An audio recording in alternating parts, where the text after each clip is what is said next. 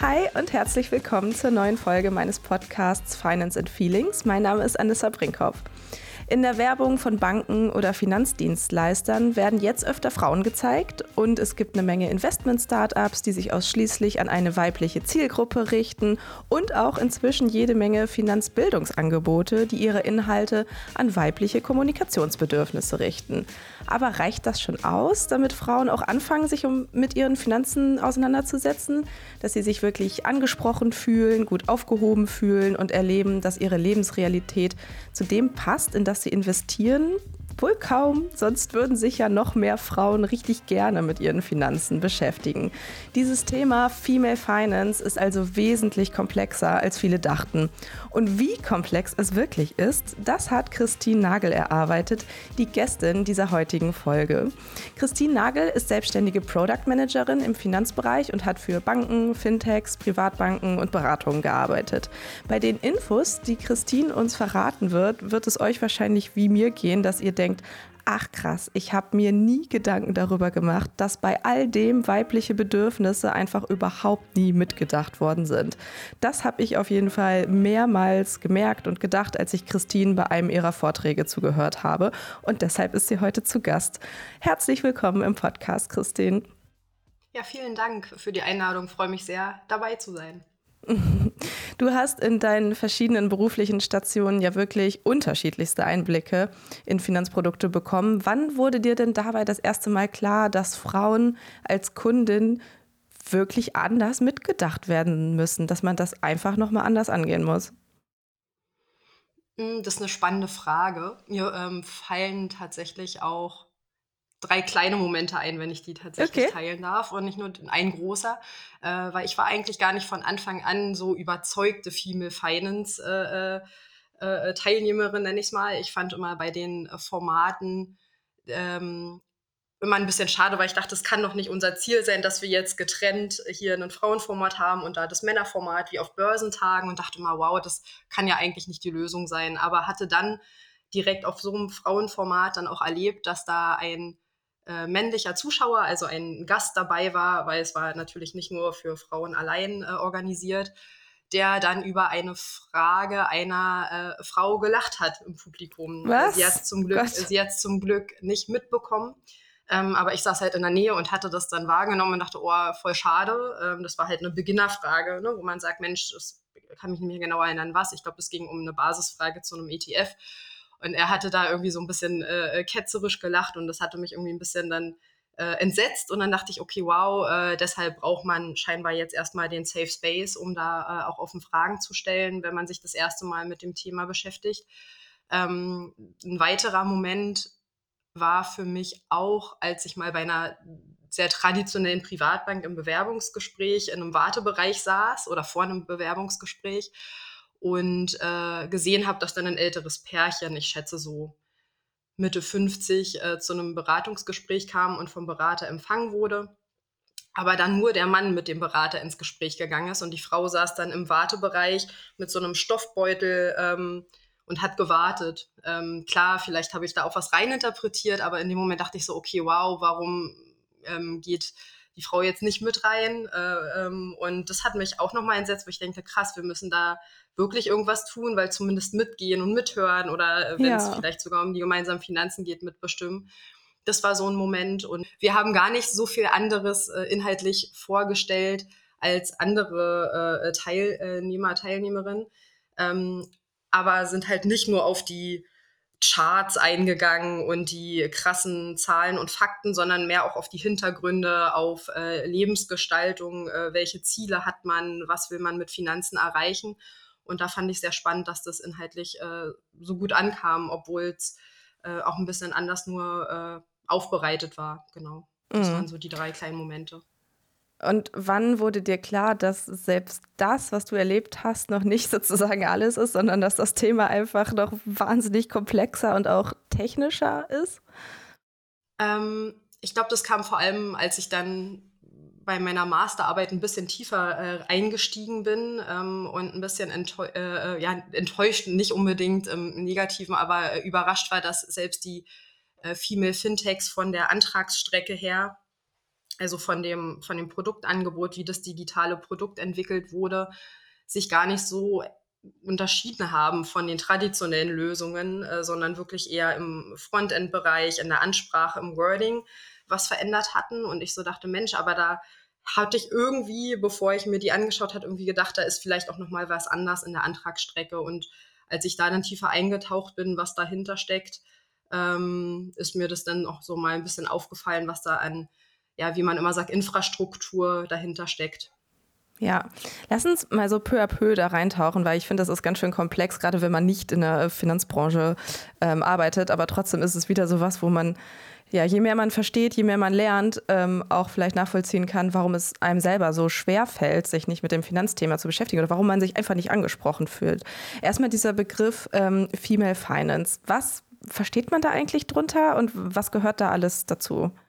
Ich glaube, ähm, jede oder jeder, der sich so ein bisschen mit dem Thema beschäftigt, legt es wahrscheinlich ein bisschen anders aus. Für mich ist Female Finance irgendwie jede Idee, Initiative und jedes Projekt, was sich so damit beschäftigt, dass man äh, Frauen dabei unterstützt, finanzielle Herausforderungen, finanzielle Bedürfnisse und Ziele besser zu erreichen, als es aktuell möglich ist. Für mich gehört jetzt äh, in meiner Rolle auch immer dazu, wie kann man Finanzlösungen weiblicher gestalten für die äh, äh Frauen äh, mehr als es jetzt stattfindet. Und ähm, aber im Hintergrund natürlich immer nicht nur aufgrund der Finanzlösung, weil dahinter einfach auch eine weibliche Lebensrealität sozusagen steckt, wie man sagt, wie können wir das besser äh, gestalten und was damit noch einherkommt, was dann, finde ich, das Spannende jetzt auch an den ganzen ähm, äh, Projekten und Initiativen ist, ist, dass es viel mehr ist als nur Banking und Fintech, weil es ja auch ganz viele Themen gibt und Communities, die sich mit Finanzbildung beschäftigen,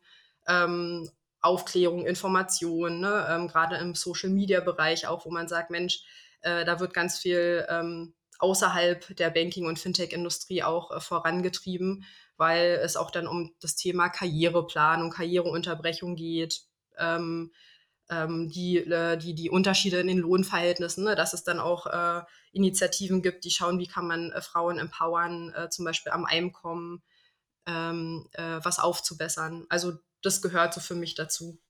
Okay, ja. Und meinst du, dass all diesen Menschen, die in der Finanzbranche arbeiten, ist sich denen bewusst, wie viel, wie komplex dieses Thema ist? Und schon allein so ein Stichwort wie Lebensrealitäten, ist das da schon angekommen? Ähm, ich glaube, das Bewusstsein, dass da jetzt was ist, was man machen sollte, ist inzwischen, glaube ich, schon da, weil zumindest bin so seit 2019 mit in der Bubble, wo man so merkt, da hat sich schon was verändert, dass die Idee von Female Finance, glaube ich, schon wirklich bis zum Top-Management, wie man immer sagt, glaube ich, angekommen ist. Ich glaube, woran mhm. es noch äh, äh, ein bisschen hapert, ist, was soll denn jetzt konkret verändert werden? Äh, ähm, weil ich glaube, die Studienlage, die gerade so ist, die dreht sich dann auch immer so ein bisschen um die gleichen Themen, aber der Schritt Richtung, was müssen wir jetzt in Banking und Fintech äh, äh, jetzt in meinem Bereich auch in, in, der digitalen Welt ändern, dass es weiblicher wird, das ist immer noch, glaube ich, so eine Frage, äh, die noch niemand beantwortet hat oder warum sich dann die Branche, Branche vielleicht auch schwer tut, äh, jetzt was konkret zu ändern, weil alle dann so sagen, okay, was genau müssen wir denn jetzt ändern, dass es weiblicher wird? ja. ähm, statt, und dadurch kommt es, glaube ich, auch dann schnell zu diesen äh, was man in der Bubble dann verurteilt zu dem Pinkwashing und so, weil das dann so eine erste äh, ein Symbol sein soll. Wir wollen das ja machen, aber äh, haben vielleicht noch nicht eine tiefere Idee, was wir verändern. Ja, genau. Zum Beispiel die Frauen, die auf einmal in der Werbung gezeigt wird von irgendwie Finanzanbietern äh, und wo man so denkt, ah ja, ist ja schön, dass ihr jetzt da eine Frau abbildet, aber nur allein, weil ich in der Werbung gesehen werde, ähm, heißt das nicht, dass ich jetzt zu euch renne. Ähm, du sprichst ja auch davon, dass es sich bei Female Finance um ein ganzes Ökosystem handelt, wenn man die ganze Finanzbranche sozusagen äh, damit einbezieht. Was meinst du denn damit? Also was ist so ein Ökosystem? Wie, was steckt da alles hinter? Ähm mit Ökosystem meine ich, ich betrachte immer gerne, ich sage immer von Frontend bis Backend. Ähm, mhm. äh, also alles, was man im, im, im, sichtbaren Bereich sieht. Also in, in, der, in der Front Office sagt man äh, auch gerne, also alles so, was so Vertrieb, Marketing, PR ist. Äh, und ähm, das Backend, alles, was so die Technologien, die Prozesse, die Mitarbeiter, Mitarbeiterinnen im Hintergrund äh, der Anbieter. Ähm, aber auch und deshalb Ökosystem, äh, was gerade, glaube ich, auch Menschen äh, oder vor allem die Nutzerinnen selbst äh, gar nicht so sehen, ist, ähm, dass im Hintergrund zum Beispiel Aufsichtsbehörden sind, äh, dass es Dienstleister und Dienstleisterinnen gibt, die Banken und Fintechs unterstützen, ihr Angebot äh, ähm, ja, zu, zu realisieren, äh, dass gar nicht alles nur von Banken und Fintechs entwickelt wird und damit die Produktgestaltung gar nicht nur ähm, ja, von den Banken und Fintechs getrieben wird, sondern auch von der Aufsicht äh, von den Dienstleistern und da man auch gewisse vielleicht Limitierungen hat, äh, wenn man sagt, man arbeitet mit äh, äh Dienstleistungen zusammen und baut nicht alles selbst. Ja, eben. Und also, was du jetzt schon sagst, was du jetzt schon erklärst, da merkt man ja so, drückt überhaupt nichts, wenn man nur bei den Banken oder Finanzdienstleistern irgendwie anfängt, sondern man muss eigentlich drei, vier, fünf äh, Schritte vorher noch gucken. Und ähm, erst durch deinen Vortrag sind mir damals auch eine Menge Lichter aufgegangen, weil du eben halt erklärt hast, was so eine Produktarchitektur von Finanzprodukten ist. Also wenn ich jetzt mein Konto als Finanzprodukt nehme oder den Fonds oder ETF, in dem ich investiere, dann steht hinter diesen beiden eine ganze Architektur an Prozessen und Entscheidungen, die beeinflusst haben, wie dieses Produkt mal aussehen wird. Und das ist ja so ein bisschen das, was du gerade auch schon beschrieben hast, weil das Konto ist ja nicht einfach nur da und das hat nicht nur eine Bank einfach irgendwie ähm, aufgesetzt. Ähm, lass uns diese Architektur mal so ein bisschen in die einzelnen Bestandteile äh, zerlegen, damit man das so versteht, weil ich glaube, das weiß man einfach nicht, was dahinter steckt. Also ich wusste es bis vor vier Wochen ja auch einfach gar nicht. Ähm, welche Bestandteile sind denn so vorne, du hast jetzt gerade Frontend genannt, äh, was ist denn so am sichtbarsten und wurde deshalb vielleicht auch jetzt so am ehesten schon mal an Frauen angepasst oder an weibliche Bedürfnisse angepasst?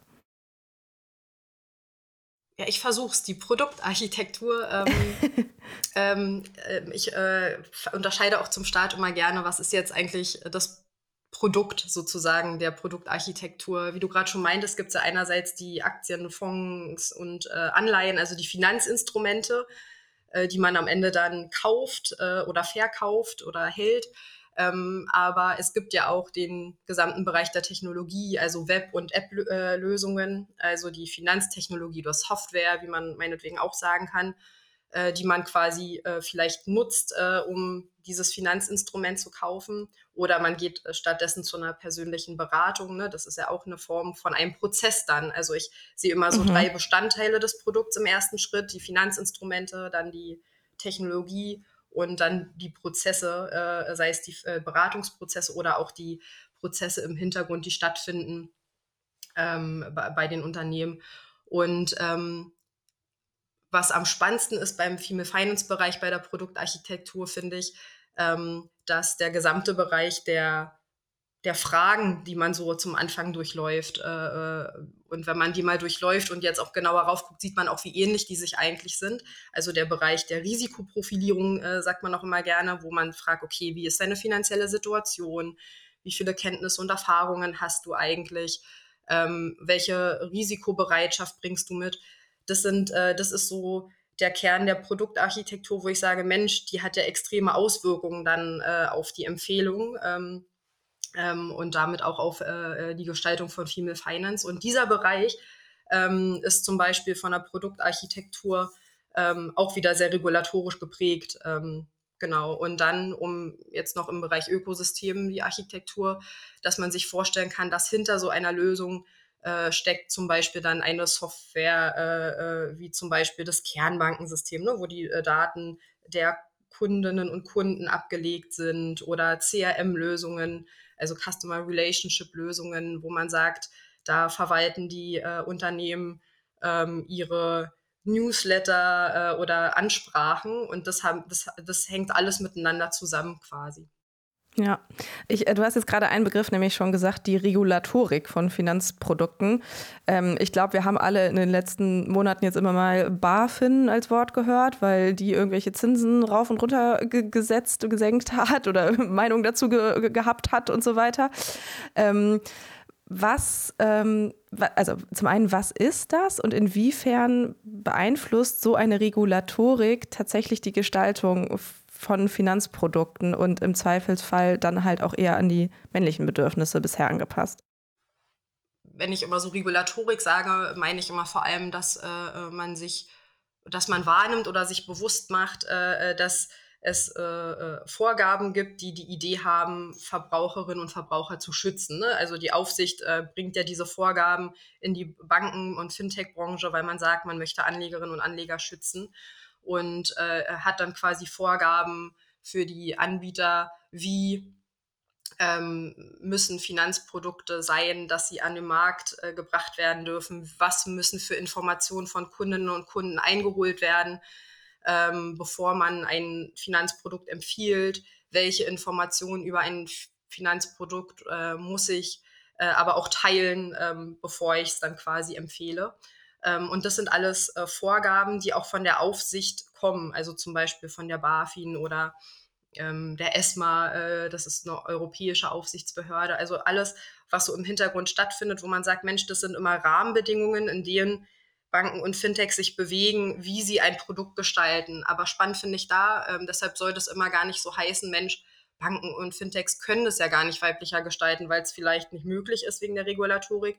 Äh, die Anforderungen oder die Vorschriften geben in der Regel nur das Warum und Was vor, also was muss man äh, abfragen, aber das Wie, da hat man schon auch Freiheiten. Da entwickeln sich aber dann über die Zeit halt oft Marktstandards, äh, äh, wie man das dann abfragt, weil es natürlich für die Anbieter auch eine gewisse Sicherheit dann gibt, äh, so eine äh, Finanzlösungen anzubieten. Ähm, aber letztlich ähm, ist schon eine Freiheit da, auch zu sagen, wie frage ich das dann jetzt ab oder wie informiere ich Kundinnen, ne? um jetzt vielleicht nochmal ein greifbares Beispiel zu nehmen, was ich immer schade finde, äh, dass äh, es aufgrund oder was ich immer schade finde, wie es äh, äh, so einfach umgesetzt wird, der Bereich der Kenntnis und Erfahrung. Äh, da kennst du mhm. vielleicht immer diese Checkbox, die dann kommt, hey, hast du die Kenntnis und Erfahrungen in dem Bereich oder in, mit der Aktie oder mit dem ETF oder mit welchem Finanzinstrument auch immer. Und dann klickt man an, ja, habe ich äh, oder nein, habe ich nicht. Und äh, wenn ich es nicht habe, dann kann ich meistens gar nicht äh, weiterfahren in dem Prozess oder ich gebe an, ja, habe ich und bekomme dann einfach nur einen Link nochmal zu diversen PDFs mit unheimlich vielen Informationen, wo ich mich immer frage, die werden äh, äh, normale Nutzerinnen und Nutzer wahrscheinlich nicht verstehen Nein, äh, oder sich durchlesen. ja. Und da, äh, das ist quasi, das hat sich so etabliert, ne, wo man sich sagt, Mensch, niemand geht gerade die extra Meile und investiert jetzt äh, diesen Bereich mal ansprechender äh, zu gestalten.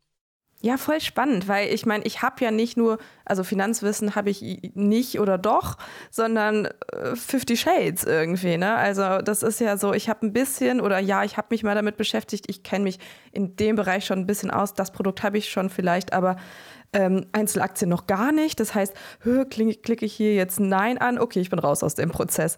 Das ist ja irgendwie, ähm, das ist ja total krass. Und was du vorhin nämlich auch schon meintest, was ich total spannend finde, ähm, ist dieser Einfluss von Third-Party-Applikationen, also von Dienst, Dienstleistern, wie du sie gerade genannt hast, ähm, die von der Finanzwirtschaft eingekauft werden, weil die auch nicht alles selber machen können. Ähm, kannst du da auch vielleicht mal so Beispiele nennen? Also was gibt es da für Produkte oder was gibt es da für Dienstleistungen und wo siehst du da die Probleme? Ähm, ein klassisches Beispiel sind äh, immer Ident-Dienstleister. Also das sind alle äh, Dienstleister, die so helfen bei, der, äh, Legitima bei dem Legitimationsprozess, gerade ah, im ja. digitalen mhm. Bereich. Äh, wenn du dann quasi äh, irgendwo äh, anrufen musst und deinen Personalausweis nochmal verifizieren musst. Ähm, ähm, die oft eingekauft werden. Und ähm, da hatte ich mal den Moment, es ist dann gar nicht unbedingt nur Female Finance, sondern auf Gender allgemein, äh, wo so die Idee da war, Mensch, lass doch, wie können wir damit umgehen, dass wir nicht nur zwei Geschlechter abfragen zum Beispiel. Äh, und dann war äh, so die Erkenntnis, oh, das ist technisch gar nicht möglich bei dem Ident-Dienstleister, äh, der da involviert war oder noch nicht möglich.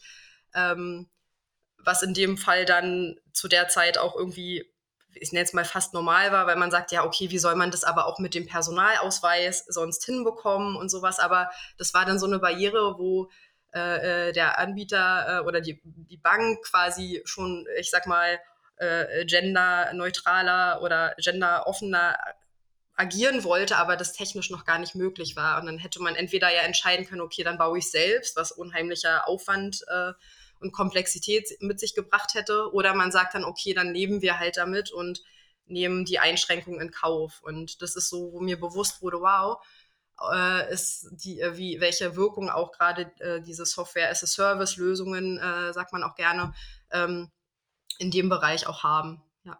Also Total. wenn die zum Beispiel nicht mitmachen und sagen, oh, wir finden Female Finance auch wichtig oder man schafft es vielleicht nicht als Bank oder Fintech zu sagen, hey, uns ist das sehr wichtig, das ist eine, äh, äh, ein wichtiges Ziel von uns, dass man vielleicht auch bei der Dienstleisterauswahl schon bedenken muss, gu guck mal, wie können wir das Thema ähm, mit den Partnern und Partnerinnen auch wirklich äh, umsetzen. Ja, auf jeden Fall. Ähm, du hast ja auch gerade schon so ein bisschen von der Beratung gesprochen. Also wenn man sich informiert, in welche Finanzprodukte man vielleicht investieren ähm, möchte. Und genau, hier gibt es die persönliche Beratung, die, wo man auf jeden Fall immer mehr auf die einzelnen Bedürfnisse eingehen kann. Und ich habe es persönlich schon häufig erlebt, dass ich mich bei weiblichen Beraterinnen wesentlich besser aufgehoben fühle, weil die einfach so meine Lebensrealität kennen, weil die irgendwie so meine Sprache sprechen. Ähm, ja, es war einfach irgendwie direkt so ein anderes äh, Verhältnis da und ich kenne auch genug Frauen, die solche Beratungen mit Männern hatten, wo das auch total fein war und umgekehrt Männer, die sich lieber von Frauen beraten lassen, weil die einfach anders erklären oder so. Ne? Da ist ja einfach die Vielfalt auch wichtig. Aber dann gibt es ja noch Robo-Advisor, also so maschinelle Beratung nenne ich das jetzt mal, wo man sich jetzt einfach durchklickt und am Ende sagt, ja, ich investiere in diesen oder diesen Fonds oder ETF und so. Und das hast du am Anfang ja auch schon so ein bisschen erzählt, dass es da durch diese Regulatorik, die wir gerade schon hatten, total eingeschränkt ist, was die abfragen können, aber auch gleichzeitig müssen und dass man da ganz schnell in so einem Standardisierungsprozess drin ist, der irgendwie gar nicht auf ja, der halt auf einen Typ Mensch nur zugeschnitten ist, der einmal reguliert worden ist. Ja, da finde ich spannend, wenn man nochmal zurückschaut, weil du jetzt auch die persönliche Beratung zum Start äh, äh genannt hast. Eigentlich, wo Robe Advisory ja, zum Leben erwachte, war das ja eigentlich eine äh, krasse, gute Innovation, weil man gesagt hat, wow, endlich schafft man das, so diese subjektive Bewertung von Beraterinnen und Bewer äh, Beratern äh, äh, rauszunehmen. Ne? Okay, weil damals ja. war dann eher so, wow, okay, äh, eine Einzelperson kann ja unheimlich viel Einfluss auf die Bewertung haben, wie die Person dich wahrnimmt in der, äh, in, zum Beispiel in deinem Risikoempfinden. Ne? Viel, und da war Robo Advisory eigentlich von der IE dann erstmal, wow, cool, dass man das jetzt standardisiert und jede Person bekommt den gleichen Anlagevorschlag, egal wer dort sitzt. Auf Basis der Eingaben bekommt jeder ohne Judging von Beraterinnen und Beratern ähm, den gleichen Anlagevorschlag. Aber jetzt, das finde ich jetzt so spannend, jetzt wird so erkenntlich, okay, diese Standardisierung ist vielleicht äh, jetzt im nächsten Schritt zu wenig, weil, äh, wie du es gerade gesagt hast, die Lebensrealität gar nicht so erfasst wird. Äh, zum Beispiel jetzt in Female Finance von Frauen, ne, wo man einfach ja viele Dinge inzwischen weiß. Okay, äh, die Karriereunterbrechung wegen Familiengründung, ähm, äh, dann die äh, Lohnverhältnisse, dass man sagt, da wissen wir was, oder der Umgang mit dem Risiko äh, und äh, Risikobewusstsein. Und das sind ja alles Themen, die in den digitalen Antragsstrecken standardisiert abgefragt werden, äh, äh, die für diese Lebensrealität noch gar keinen Raum haben, wo man sagt, hey, wie kann man das dann jetzt aber erfassen? Ähm, um da vielleicht noch einen passenderen, äh, wie man sagt, Anlagevorschlag äh, zu erhalten. Genau. Also das finde ich immer so ganz spannend, dass eigentlich diese Standardisierung, wo wir jetzt feststellen, okay, äh, äh, passt nicht so zur Lebensrealität, zumindest historisch gesehen eigentlich eine coole Idee war. Und äh, finde da spannend, dass Studien ja auch gerne sagen, okay, ähm, man könnte sagen, es ist genderneutral. Ne? Wie ich meinte, so historisch gesehen dachte man das super, dass jetzt jeder den gleichen Anlagevorschlag bekommt. Und jetzt sagen wir ja schon eher, nee, das ist eher genderblind, weil wir äh, vernachlässigen ja total, dass da Faktoren sind, die wir gar nicht abfragen. Ja, ich finde es halt auch total spannend, dass man, das wieder so ein Fall ist, ein System, was uns eigentlich schützen soll, wie diese Regulatorik, schränkt uns total ein. Also das ist so Theorie und Praxis und das ist halt einfach nicht immer nur schwarz-weiß, man ist geschützt oder ungeschützt vor falschen Entscheidungen und so oder falschen schlechten Anbietern und so. Es ist einfach doch wesentlich komplexer. Und ich finde auch das mega spannend, was du jetzt gerade schon wieder angesprochen hast mit ähm, dem Risikoempfinden von Frauen. Ähm, da gibt es ja inzwischen wirklich eine Menge Studien zu, die belegen, dass Frauen Risiko ganz anders wahrnehmen als Männer. Sie schätzen sich nämlich wesentlich risikoaverser ein, beispielsweise. Wenn man dann aber überprüft, was eigentlich risikoavers für sie bedeutet, dann sind sie gar nicht mehr risikoavers in den Standardisierungen, die wir halt so haben. Also da passt halt auch einfach wieder so ein Schema, was man auf Frauen legt, das äh, nach männlichen Standards ähm, angefertigt wurde, einfach nicht aufeinander. Also Messinstrument und gemessene, oder wie man das jetzt sagt, passen irgendwie nicht, nicht mehr zueinander. Kannst du das noch so ein bisschen erklären, weil ich das so ein wirklich krasses Beispiel finde? Ja. Ähm, ja, erstmal, ich stimme dir zu, dass äh, ich immer diese Bewertung, Frauen sind risikoaverser, auch immer nicht pauschal so mag, weil man ja sagt, okay, äh, die männliche Risikoaffinität ist so die Benchmark so ungefähr. Man könnte ja andersrum auch sagen, vielleicht äh, sind Männer zu äh, Risiko ähm, äh, äh, ähm, affin. Also äh, ähm, vielleicht ist es gar nicht, dass wir risikoaverser sind, sondern Männer gehen vielleicht zu viel Risiko ein. Also ich finde immer so ja. dieses Benchmark-Setzen äh, setzen, äh, inzwischen äh, schwierig. Ähm, ähm, und wozu das ja auch führt, äh, wenn man weiß, dass äh, Frauen sich tendenziell risikoaverser einschätzen, als sie wirklich sind, dann führt es ja immer zu konservativeren ich sag mal, Anlagevorschlägen und Portfolien. Heißt, wir wissen das, okay, wir haben jetzt Studien, die belegen, Frauen schätzen sich risikoaverser ein und da sage ich mir immer, da müssen wir doch irgendwas tun, dass wir, ich sag mal, in der persönlichen Beratung kann man es wahrscheinlich einfacher irgendwie noch mit integrieren, aber dass man auch in der digitalen Lösung irgendwie einen Weg findet, wie gehen wir jetzt damit um, dass das, wie Frauen sich einschätzen und was sie dann eingeben im Frontend sozusagen, ähm, nochmal hinterfragt wird und nochmal gechallenged wird mit, okay, guck mal, du schätzt dich jetzt so ein. Äh, wir würden, äh, oder wir haben vielleicht aber eine Art von Test oder äh, äh, auf Basis deiner Eingaben oder wenn man vielleicht schon Kundin ist, auf Basis deiner Daten, würden wir dich sogar ein bisschen risikoaffiner einschätzen. Äh, willst du noch mal drüber nachdenken und was äh, bedeutet wirklich äh, deine Risikobewertung für dein Portfolio am Ende? Also, dass man da noch mal ein bisschen mehr Aufklärung macht. Ähm, das ja. finde ich ganz spannend. Ja, und auch irgendwie so weiß man ja auch, dass Frauen immer eher so in Gesamtsituationen denken und nie nur an sich und ihre Lebensrealität. Sie investieren selten nur für sich selber, sondern häufig für die Familie oder denken direkt die Kinder mit und so und ähm, haben deshalb ein, also viel breitere Faktoren, viel mehr Faktoren, die sie mitdenken. Und auch das würde ja auch schon helfen, einfach vielleicht so ein bisschen mit abzufragen. Ne? Also ja, einfach so ein bisschen zu bedenken, dass, äh, dass ja Frauen häufig die andere sozial getriebene Entscheidungen treffen. Keine Ahnung, ob das möglich ist, aber ich stelle mir das irgendwie sinnvoll vor. Hast du noch andere Aspekte aus diesem ganzen Finanzökosystem, über den wir jetzt noch nicht äh, gesprochen haben, wo du sagen würdest, äh, da müssen wir auf jeden Fall ran oder gibt es noch so total spannende Beispiele, die dich in deiner Arbeit jetzt irgendwie mal begleitet haben in den letzten Jahren? Ähm, was ich zumindest spannend finde und wo ich sage, oh, wir müssen auf jeden Fall jetzt schon ran und nicht wieder äh, Jahre warten, ist ja, äh, dass sich das Digitale immer weiter vorantreibt. Ne? Das ist ja, jetzt sprechen wir noch über die App, Weblösungen, persönliche Beratung, währenddessen aber parallel sich das Metaverse weiterentwickelt. Es gibt neue Assetklassen wie Kryptos und alles heißt, es geht immer schneller voran. Und ich frage mich, wenn wir, wir, jetzt schon den, ich sag mal, Anschluss im Female Finance äh, noch nicht hinbekommen, das Problem wird ja immer größer, dann in, umso okay. digitaler und virtueller die Welt wird. Ähm, wo ich mir denke, wir tragen dann die Probleme mit.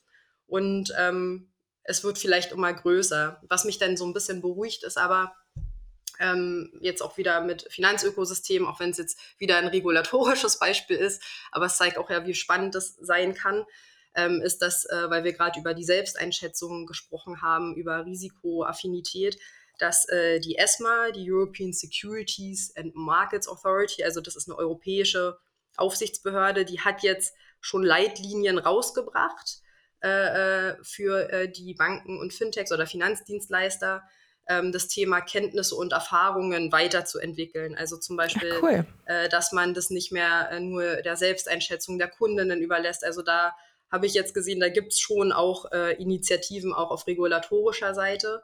Ähm, genau, also so dieses Thema Regulatorik, Verbraucherschutz, dass man da Female Finance ein bisschen äh, vielleicht priorisiert und aus der Seite treibt, fände ich mega spannend, weil am Ende ähm, dieses Thema Female Finance ein Projekt in einer Bank und einem Fintech ist, was mit anderen Projekten ja im Wettbewerb steht, wenn man so will. Am Ende okay. mhm. ist es äh, und ja, wie gesagt, die, die weiterführende Technologie, äh, die das Problem vergrößern könnte, wenn wir es noch nicht aufholen. Ja, total spannend. Ähm, du arbeitest ja auch wissenschaftlich und forschst selber so ein bisschen und beschäftigst dich ganz viel mit Studien und so. Wenn du jetzt Forschungsgelder zu vergeben hättest, was würdest du gerne in dem Female Finance Kontext herausfinden? Was würdest du gerne untersuchen oder welche Fragestellung würdest du untersuchen? Ich würde gerne vorausschauen. Also, nee, ich würde tatsächlich gerne mal äh, äh schon eine Art Forschung haben, wie die Finanzprodukte, die es jetzt äh, äh, für Frauen schon gibt, meinetwegen die, die äh, digitalen Lösungen auch, äh, die speziell für die Zielgruppe entwickelt wurden, wie, wie akzeptiert und effektiv die sozusagen sind. Also ob man da wirklich eine Veränderung äh, äh, schon feststellen kann, dass man sagt, ja, wow, Frauen legen dadurch zum Beispiel mehr an.